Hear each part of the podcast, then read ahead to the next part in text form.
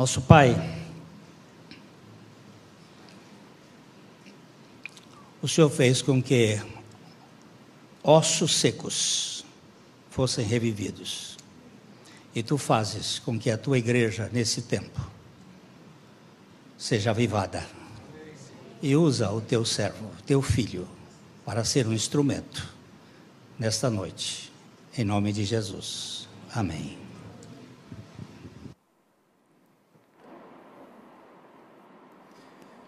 Mais uma vez, muito obrigado, Pastor Glênio, pelas palavras. Imediatamente convido os irmãos a abrirem suas Bíblias.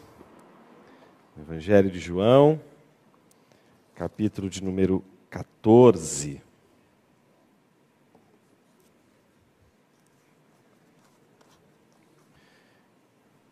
Vimos que num trecho do Sermão da Montanha, em que Jesus percebe os seus discípulos angustiados com o dia de amanhã, preocupados com o que comem, bebem e vestem, Jesus os exorta, dizendo: Por que, que vocês andam ansiosos quanto à vossa vida, quanto a vez de comer, beber e vestir? Não é a vida mais importante do que todas essas coisas? Observem as aves dos céus. Elas não montam celeiros, elas não ficam amontoando a comida. Vosso Pai Celeste que cuida dessas aves não pode cuidar de vocês. Observem, considerai como crescem os lírios do campo, eles crescem. E nenhum homem na face da terra foi vestido de uma maneira tão bela, nem mesmo Salomão e os seus surdos como um lírio do campo. O Senhor não vai cuidar daqueles que Ele ama. Buscar em primeiro lugar o reino de Deus e sua justiça. Todas as demais coisas vos serão acrescentadas. Vimos que Jesus termina a exortação dele com o imperativo: buscar em primeiro lugar o reino de Deus, como um imperativo que direciona os seus discípulos a lidar com as coisas da vida. Porque as coisas da vida despertam em nós amores. E esses amores, quando eles não são medidos na correspondência com seus correlatos, mas são superestimados. Nós usamos esses amores como se fôssemos capazes de, através deles, alcançar a satisfação que a gente tanto busca na vida sem conseguir. E então, é nessas horas que a gente acredita que se a gente tiver as coisas que a gente julga serem as mais maravilhosas desse mundo, nós seremos plenos, seremos íntegros. Jesus sabe que os seus discípulos se preocupam com a vida. Ele sabe que eu e você vivemos preocupados com as coisas da vida. E a nossa preocupação com as coisas da vida é uma preocupação complicada porque ela parte, às vezes, do pressuposto de que as únicas delícias e os únicos deleites que a gente pode ter na vida é com as coisas da vida.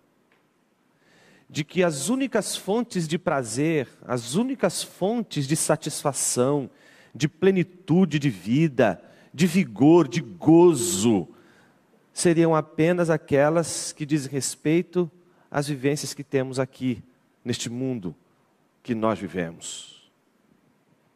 Jesus, no seu imperativo, buscar em primeiro lugar o reino de Deus, quer chamar a atenção dos seus discípulos de que existem amores, e esses amores têm suas coisas correlatas neste mundo, mas nem todos os amores têm suas coisas correlatas neste mundo. Deus plantou em nós amores por coisas celestiais, e é por essas coisas celestiais que nós ansiamos mesmo quando estamos em peregrinação no mundo que ora vivemos. E o nosso problema não está em desejar as coisas materiais. Porque quando temos um desejo de água, por exemplo, Deus nos deu uma coisa chamada água, como dizia C.S. Lewis. E se um patinho deseja nadar no lago, Deus fez uma coisa para ele chamada lago, água. Ele vai nadar ali. Para todos os nossos amores aqui, neste plano, nesta vida, Deus deu correlatos. Agora, se você encontra em você um desejo profundo por algo que nada neste mundo é capaz de preencher e te dar deleite, isso não prova que o mundo que você está vivendo é uma fraude. Pelo contrário, isto apenas prova que você não foi feito apenas para este mundo, de que você foi feito para um outro mundo, e que os seus deleites são deleites de coisas desta terra e de coisas do céu. E o nosso maior problema não está em nos deleitarmos com as coisas da terra. Não. O nosso maior problema está em nos deleitarmos com as, com as coisas que seriam celestes, substituindo as coisas celestiais pelas coisas materiais. E quando fazemos isso, as coisas materiais padecem porque elas não têm a mesma grandeza dos céus. Então, se você coloca no lugar das coisas dos céus uma coisa da terra, quem vai padecer não é só você, mas as coisas da terra. Quando você ama um filho, não como uma coisa da terra, como uma coisa dos céus, você não destrói só você, você destrói também seu filho. Porque seu filho não foi para ser aqui, ele não é daqui. Ele não é uma coisa celestial. Ele está aqui, ó. Mas quando você põe ele aqui, ele nunca vai conseguir atender às expectativas que você gostaria que ele atendesse, porque aqui, para que ele pudesse atender suas expectativas, ele tinha que ser Deus. E ele não é. Por isso, os ídolos todos não passam de uma confusão da nossa mente, onde nós colocamos e apostamos toda a nossa satisfação neles, na crença de que eles vão nos plenificar. O problema é que todos os ídolos têm pés de barro, todos os ídolos eles sofrem a ameaça do dia seguinte, todos os ídolos sofrem a ameaça do porvir. E todas as vezes que as nossas coisas estão em perigo, todas as vezes que as coisas que você faz cria e tem ao seu redor, como aqueles esteios da vida, aquelas coisas que te seguram e que você diz: eu posso viver com tudo, menos com menos sem isso. Essas coisas elas me sustentam, essas coisas me fazem ter estrutura. Sem elas não. São nelas que Deus coloca as suas mãos. E é nessa hora que Deus trata a nossa ansiedade. Deus trata a nossa angústia. Porque a nossa angústia pelas coisas da vida nunca pode ser tratada com outras coisas da vida. As coisas da vida que são tão ansiadas por nós como se elas fossem celestiais, elas só podem ser recolocadas no seu devido lugar quando encontramos algo maior do que as coisas da vida. E o que é maior do que a própria vida? Comer, beber e vestir. A vida não é maior do que todas essas coisas? Sim. Mas eis que há algo maior do que a vida: o reino de Deus. O reino de Deus é um lugar, não é só um domínio, não é só autoridade e poder. O reino de Deus é um lugar de delícias, é o lugar do rei, é o lugar de onde os seus súditos nutrem suas esperanças é o lugar de onde os súditos do rei encontram nele a razão de peregrinar. Caminhamos no mundo justamente como peregrinos, como cidadãos não deste mundo, mas como cidadãos do reino dos céus. Não pertencemos a este mundo, mas estamos nesse mundo. E é por isso que os deleites deste mundo, eles atingem um determinado patamar da nossa vida, mas não o sublime, não atingem o sublime, não nos torna plenos, não nos satisfaz de uma maneira em que não importam as circunstâncias, estaremos inteiros. Pelo contrário, é por causa das coisas deste mundo que somos divididos e ficamos angustiados e ficamos desesperados. Vimos na parte da tarde, que a busca pelo reino de Deus é colocada no discurso, no sermão de Jesus, para arrancar os discípulos da angústia, para arrancar os discípulos da angústia com relação às coisas da vida, para arrancá-los do desespero do amanhã, para que eles não se preocupem com o dia de amanhã, não só com as coisas, mas com o dia de amanhã. E vimos que quando chegou a hora de Jesus, Jesus também precisou lidar com a sua angústia. E Jesus lidou com a sua angústia de uma maneira gloriosa, mostrando que somente alguém que tem a mente do reino de Deus poderia nos ensinar a viver neste mundo pensando no reino dos céus. Viver neste lugar, sabendo que este lugar não nos basta. Vimos que é por causa do reino de Deus que Jesus obedece até o fim mas não obedece apenas até o fim, obedece até o fim a despeito da angústia do fim. E por quê? Porque há algo pelo qual a vida encontrou maior valor o reino de Deus.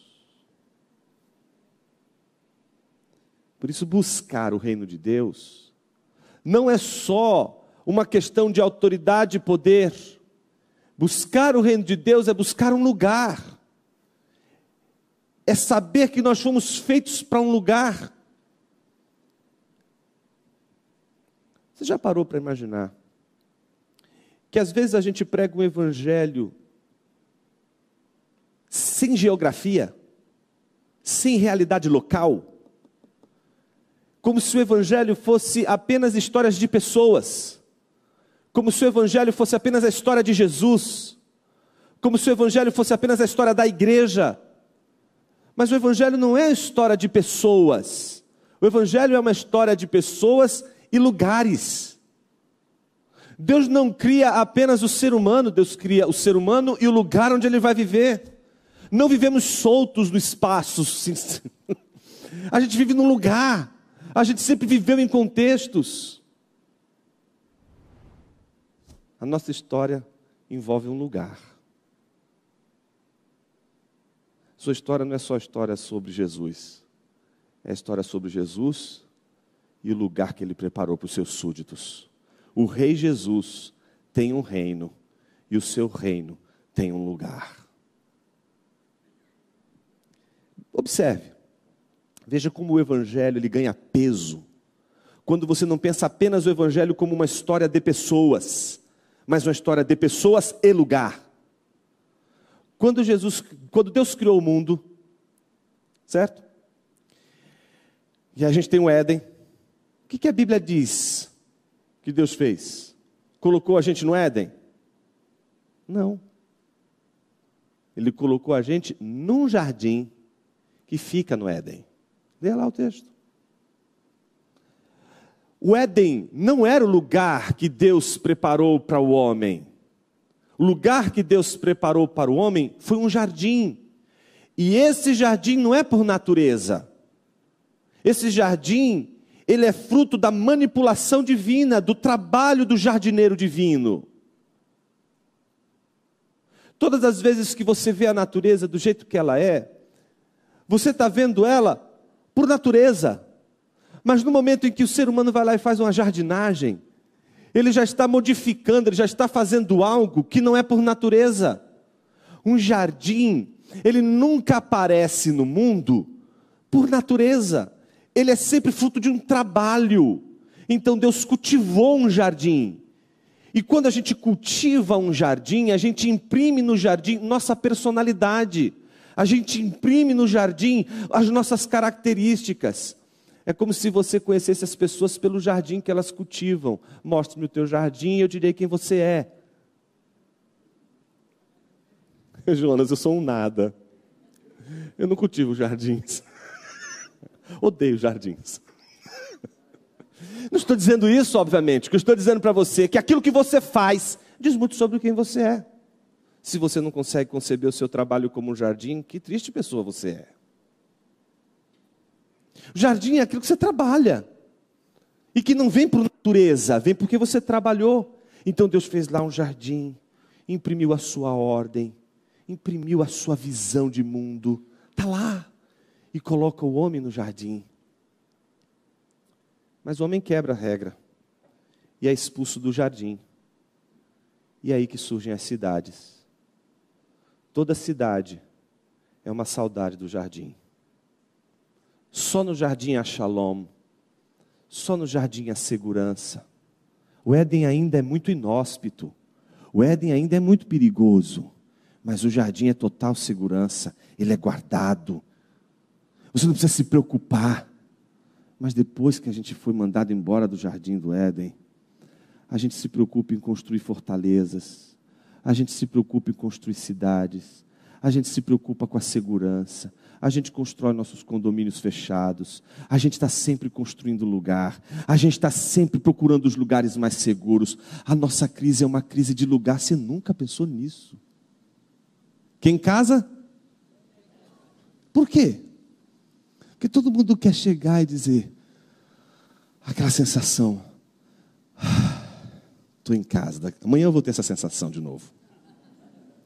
Estou em casa, fico à vontade, desarmado, certo? A casa, o seu lar, representa o seu, o seu ambiente de segurança. Por isso que todas as vezes que você está voltando para casa, indo para casa, tudo isso de alguma forma mexe com você, é o seu lugar de segurança, seu ponto de referência.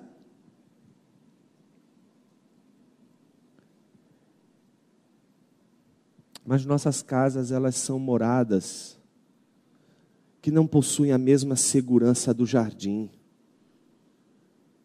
A gente constrói as fortalezas e elas caem, a gente constrói os sistemas de segurança, mas eles falham. Mas há uma promessa de que o jardineiro um dia vai fazer como um dia fez com o jardim, uma cidade só para gente.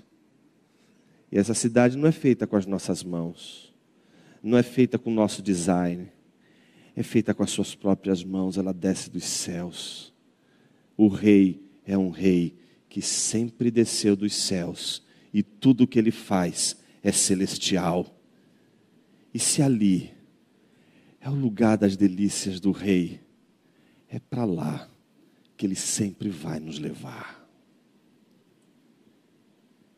Ele sabe que enquanto estamos aqui, sofremos os enganos, porque são as falsas felicidades, as falsas satisfações, são elementos que nos preenchem, mas por alguns instantes, em alguns momentos parece que a gente é feliz, e dali a pouco aquilo vira uma fumaça, e a gente descobre que, não, a felicidade é mais uma vez, é mais outra, é mais outra, é mais outra. E a gente vai tentando de felicidades pequenas em felicidades pequenas prolongar aquilo que só teremos nos céus. Deus nos fez assim.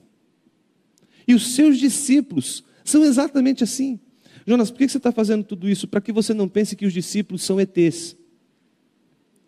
De que quando você vê Jesus dizer para eles: por que vocês andam ansiosos quanto à vossa vida? A mesma palavra que Jesus está dizendo para eles no passado, diz para a gente hoje. Também somos como eles, preocupados com as coisas dessa vida. E todas as vezes que a gente perde o céu de vista, a gente não perde só o céu de vista, a gente perde o céu e a terra que vivemos, porque um crente não vive só na terra ele não tem as suas raízes na terra, ele foi desenraizado da terra, ele foi tirado das raízes da terra. Tem crente bereano não aqui? O crente bereano é aquele que olha com suspeita. Onde está isso na Bíblia, Jonas? Então você, seu bereano, presta atenção que eu vou falar com você agora. Lá em Colossenses, capítulo 1. Se você abrir lá, você vai ver que a palavra de Deus diz que Deus nos transplantou, nos tirou com raízes do reino das trevas e nos plantou no reino do Filho do seu amor.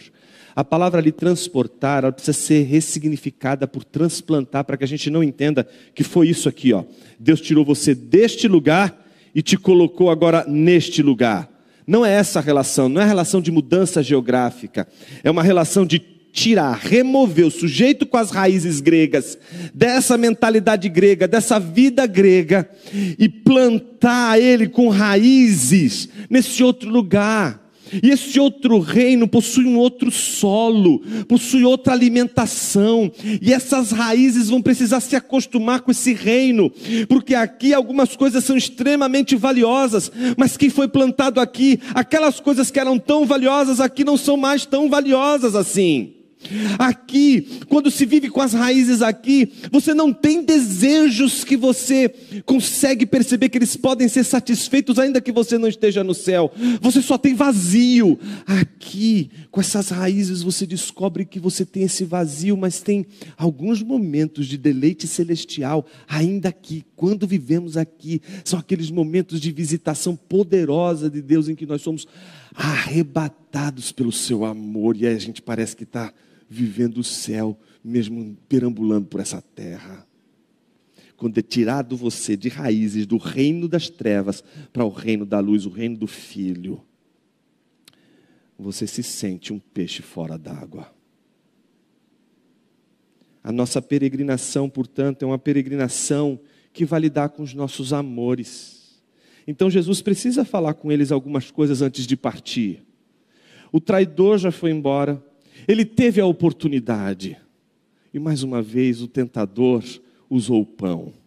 Ele poderia, na hora em que pegou o pão, ter dito: nem só de pão viverá o homem. Jesus me perdoa. Mas não. Ele pegou o pão, caiu, foi embora, e agora ficaram seus discípulos. E agora Jesus precisa trabalhar com eles. Então, o que, que Jesus vai trabalhar com eles? Dois caminhos. O primeiro caminho, observe, a partir do versículo 1 do capítulo 14.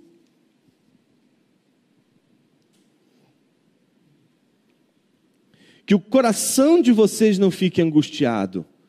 Vocês creem em Deus, creiam também em mim. É muito comum um judeu naquela época dizer assim: creia em Deus. Está passando por angústia, crê no Senhor. Mas o que um judeu jamais falaria para outro é: crê em Deus, mas crê em mim. Quando Jesus faz isso, Jesus está dizendo aos seus discípulos que assim como aqueles que estão passando por tribulação devem confiar nas palavras de Deus, devem eles também confiar não só nas palavras de Deus, o Pai, mas nas palavras também de, do Filho, as palavras também de Jesus Cristo. E eles precisam crer no que Jesus vai dizer. Porque tudo que Jesus vai dizer agora é a síntese de tudo que eles nunca vão poder perder de vista. Jesus está se despedindo deles, e Jesus está escolhendo a palavra certa que tem que ficar com eles e que jamais pode sair da mente deles. Então Jesus diz: Na casa de meu pai há muitas moradas. Se não fosse assim, eu já lhes teria dito, pois vou preparar um lugar para vocês. A mensagem do Evangelho não é uma mensagem meramente focada na pessoa, em você enquanto pessoa. O Evangelho não é sobre pessoas apenas, é sobre pessoas e lugares. O reino envolve um lugar e não só os súditos, envolve os súditos e o lugar do reino. Então Jesus diz: para o lugar que eu vou, vocês não vão poder ir. Nesse lugar é a casa do meu pai, há muitas moradas. Eu vou preparar um lugar para vocês. E quando eu for e preparar um lugar, voltarei e os receberei para mim mesmo, para que onde eu estou vocês estejam também. E aí Jesus diz, versículo 4: E vocês conhecem o caminho para onde eu vou. Eu vou repetir. E vocês conhecem o caminho para onde eu vou. Qual é o caminho? Que caminho é este? Que os discípulos conhecem e que Jesus está dizendo o tempo todo a eles. Que caminho é o caminho de Jesus?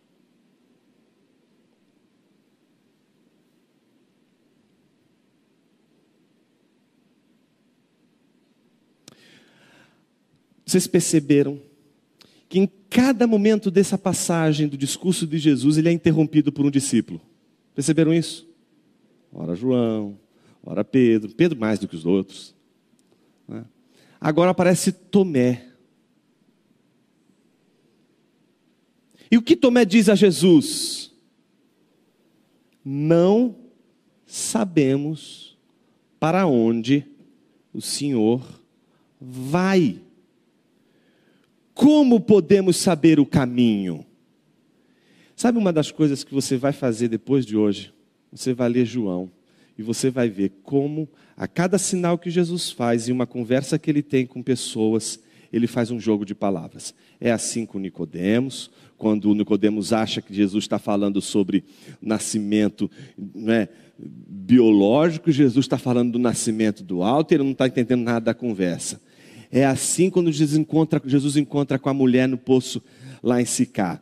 Jesus está falando de uma água que transborda e que traz plenitude e satisfação interna, e ela está achando que é a água, mas o Senhor não tem com que tirar água do poço. Jesus, não, minha filha, não estou falando dessa água, essa aí você vai tornar ter sede, mas a água que eu vou te dar, ela vai satisfazer você de uma vez por todas. Jesus está sempre falando um discurso, as pessoas estão, ah, agora eu entendi. Quando a pessoa diz entendeu, Jesus vira tudo. Porque Jesus queria que ela entendesse exatamente um plano que é material, é aqui, é a terra, mas aí Jesus vira e diz assim: filho, não é só, não é só terra, não é só aqui. Você está vivendo como se o mundo fosse apenas, resumidamente, este lugar. Existe um outro lugar. O Evangelho nos fala de lugares, nos fala deste lugar e nos fala de um outro lugar para onde estamos indo. A peregrinação é exatamente o caminho de um lugar ao outro, a sua história da vida. É a história de onde você sai de um lugar e vai ao outro. Isso explica por que tantas pessoas são fascinadas com o peregrino de John Bunyan. Porque todas as vezes que a gente lê o peregrino de Bunyan, a gente se vê naquela peregrinação. Somos nós peregrinando, passando por todas as angústias, e o que nos move? Ah, uma cidade celestial à minha espera. E quando eu cruzar o último rio, é lá que eu vou cantar, com um coro que é muito maior do que os coros que já cantei até hoje. E quando me dou conta ao atravessar o rio, não estou sozinho. Peregrinamos nunca solitariamente, a nossa peregrinação é em bando, e se a gente chega no céu, é em bando que a gente chega. A gente chega em bando, e é um bando que nos recebe. É isso que nos fascina. Estamos em uma travessia, estamos numa jornada. Por isso Jesus pergunta: Vocês conhecem o caminho para onde eu vou? De que Jesus estava falando nessa hora? Jesus estava falando do único caminho que de fato faz sentido nessa passagem: a cruz. Eles sabiam que para Jesus ir para a morada, ele tem que passar pela via da cruz. Ele não pode contornar o caminho. Ele não pode ter outro caminho.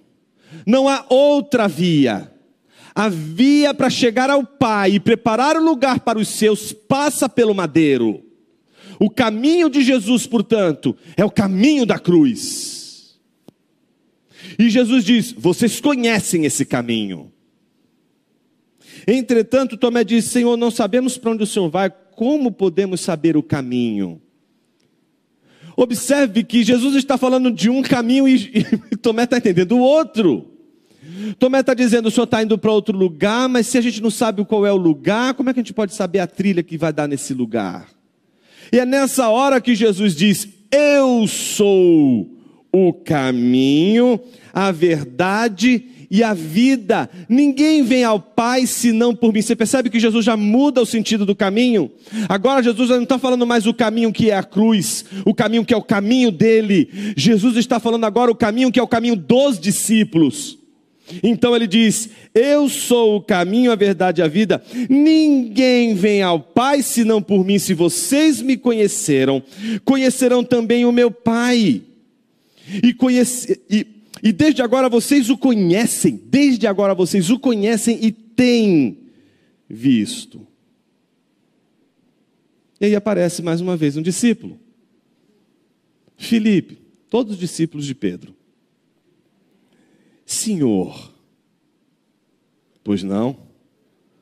Mostra-nos o Pai, isso nos basta. É uma, você que lê o texto, não, essa sensação não é uma sensação do tipo, eu não estou acreditando que esse sujeito fez esta pergunta.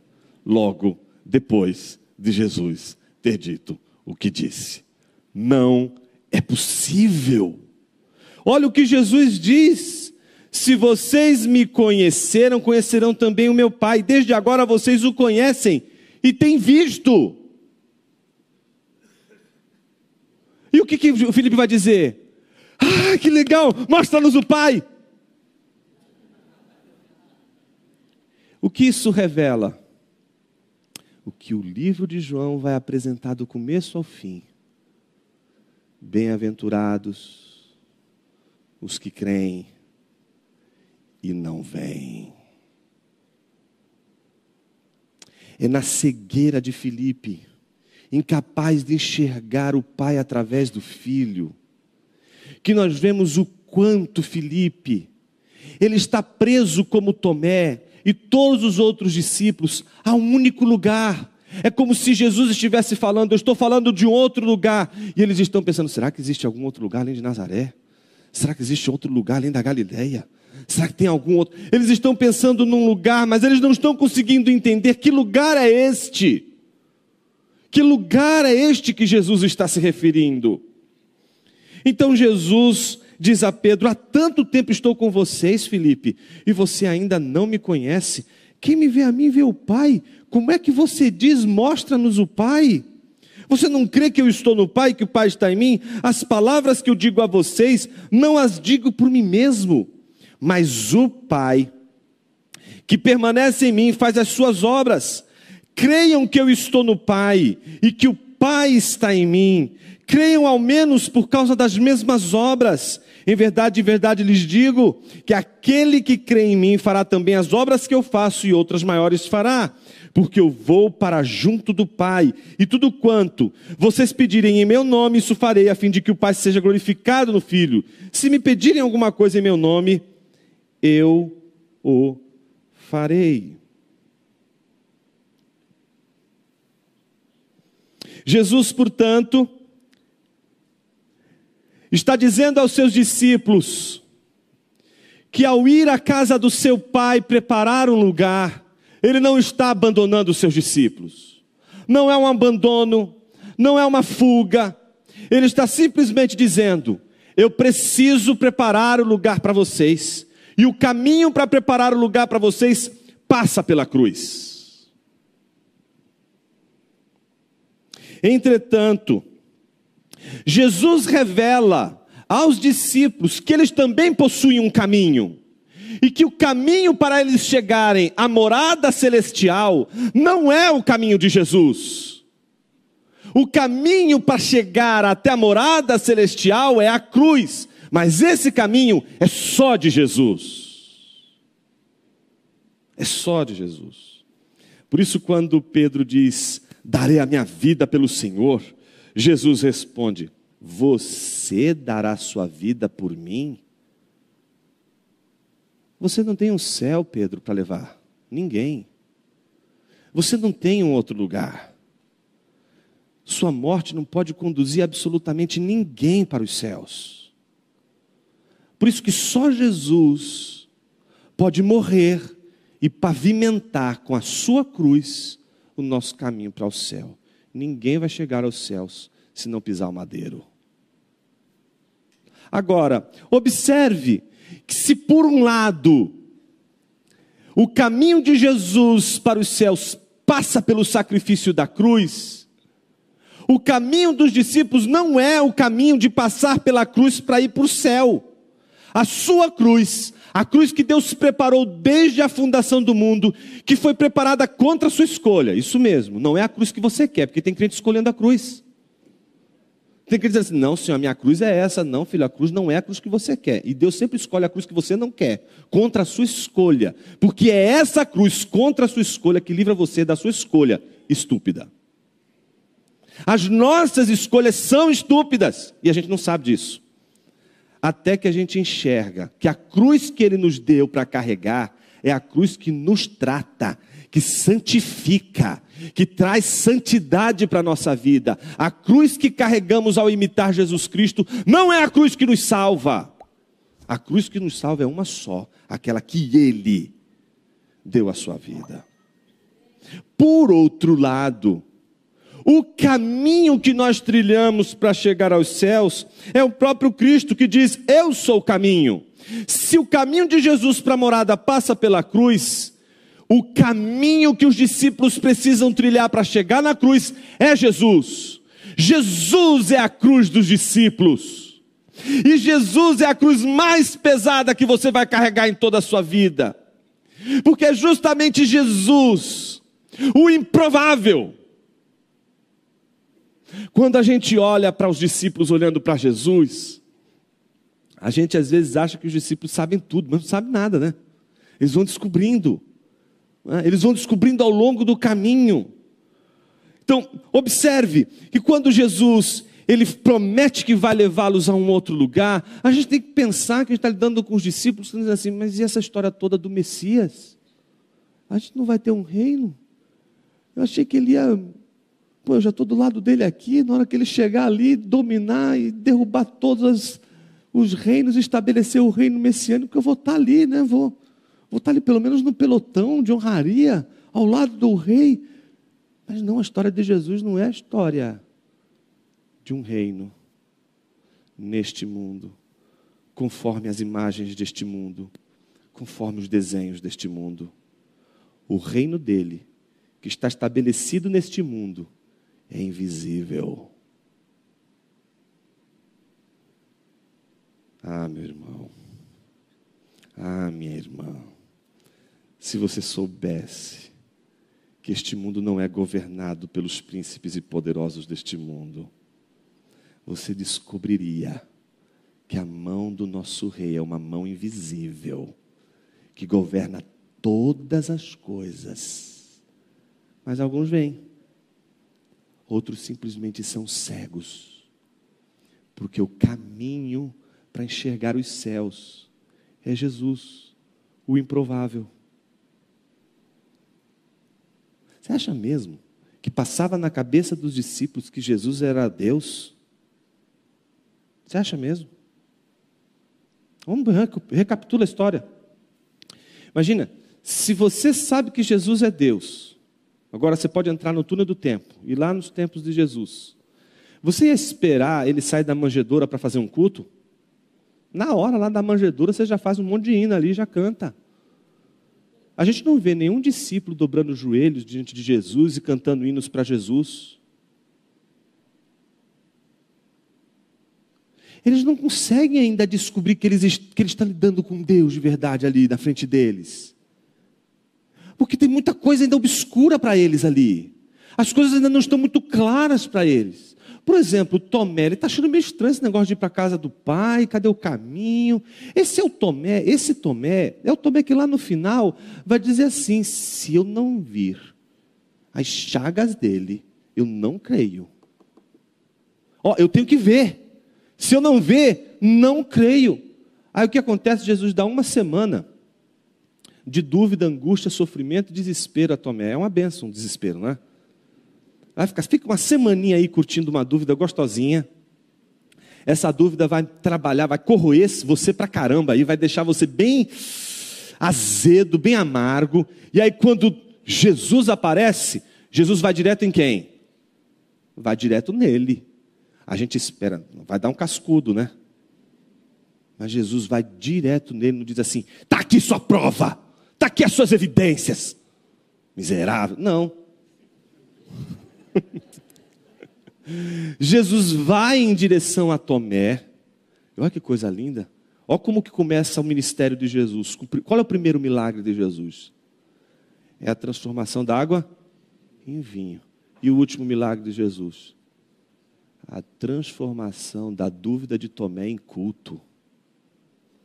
Naquele exato momento em que ele vê as chagas de Jesus, é a primeira vez que um discípulo diz: Tu és meu Senhor e meu Deus.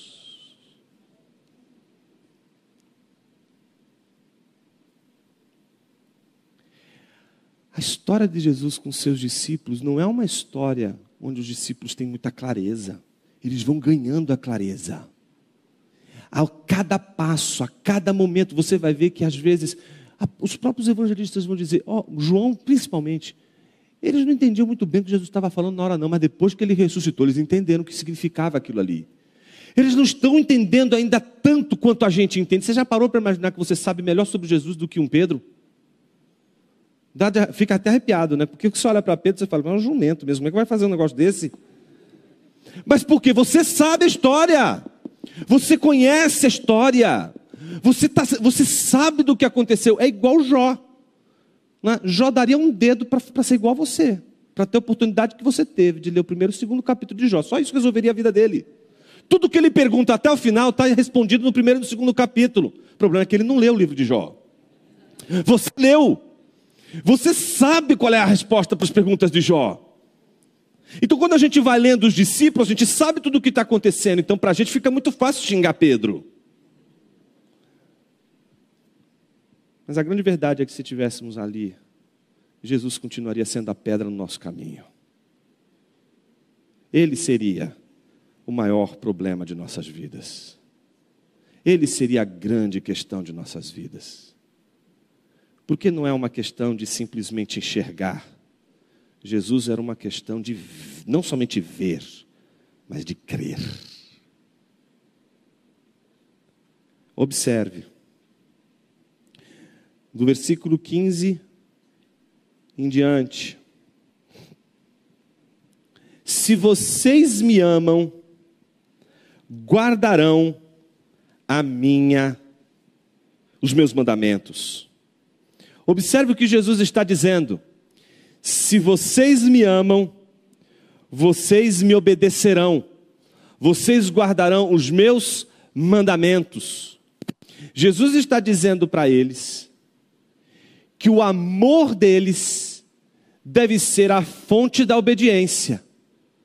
Eles não vão conseguir provar que eles amam sem que eles guardem os mandamentos. Guardar os mandamentos, obedecer ao Senhor, não é um meio para Ele te salvar, é o sinal pelo qual você expressa o seu amor.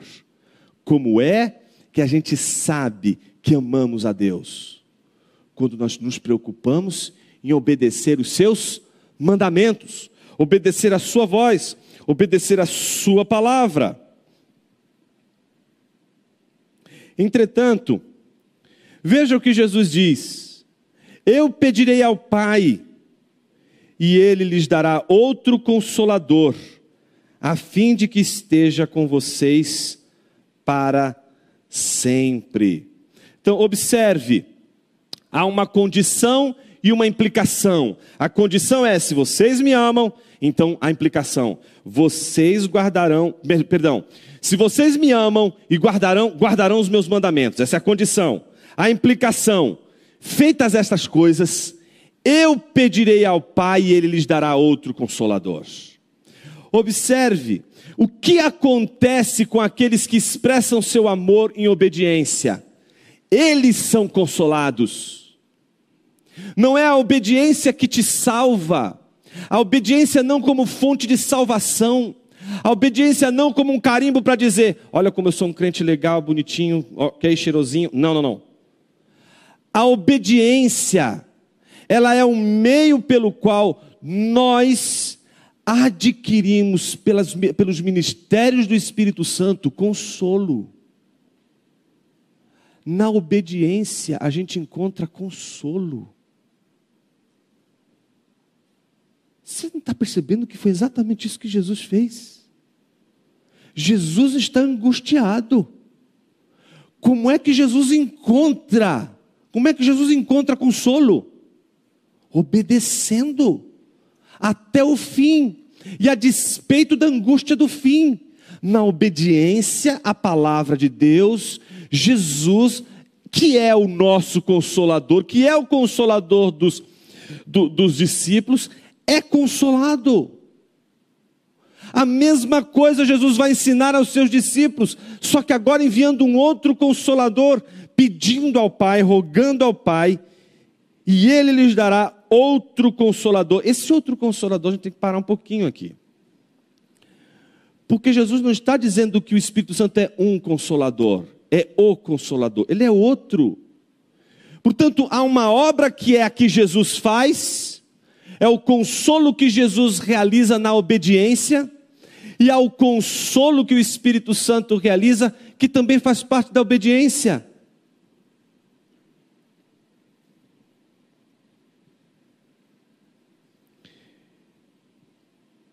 Versículo 17. Imagine os discípulos se perguntando: quem é esse Espírito? Ele tem uma característica. Veja, é o Espírito da verdade, que o mundo não pode conhecer. E por que, que não pode conhecer? Porque não vê, nem o conhece. Vocês o conhecem, porque ele habita com vocês e estará com vocês. Depois de responder à pergunta, quem é o Espírito, dizendo exatamente o que é o Espírito, Jesus oferece para a gente duas dimensões da relação do Espírito com este mundo. A primeira é a de que o mundo não vê nem conhece. O mundo não vê nem conhece. Até aí, ok, né? Porque a gente também não vê. Entretanto, os discípulos, embora também não vejam, a diferença em relação ao mundo é que eles conhecem.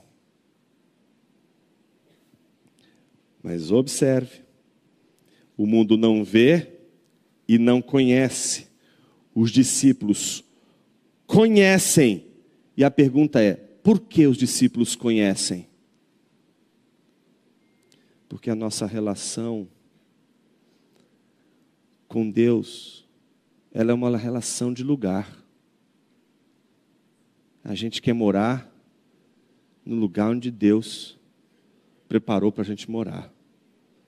E a ironia belíssima e deliciosa desse texto é que a diferença entre nós e os ímpios não é na visão, porque também não vemos, é no conhecimento. Nós conhecemos, e eles não conhecem. Mas aí eles vão dizer: Como vocês podem conhecer se vocês não veem? Porque eu sou um lugar.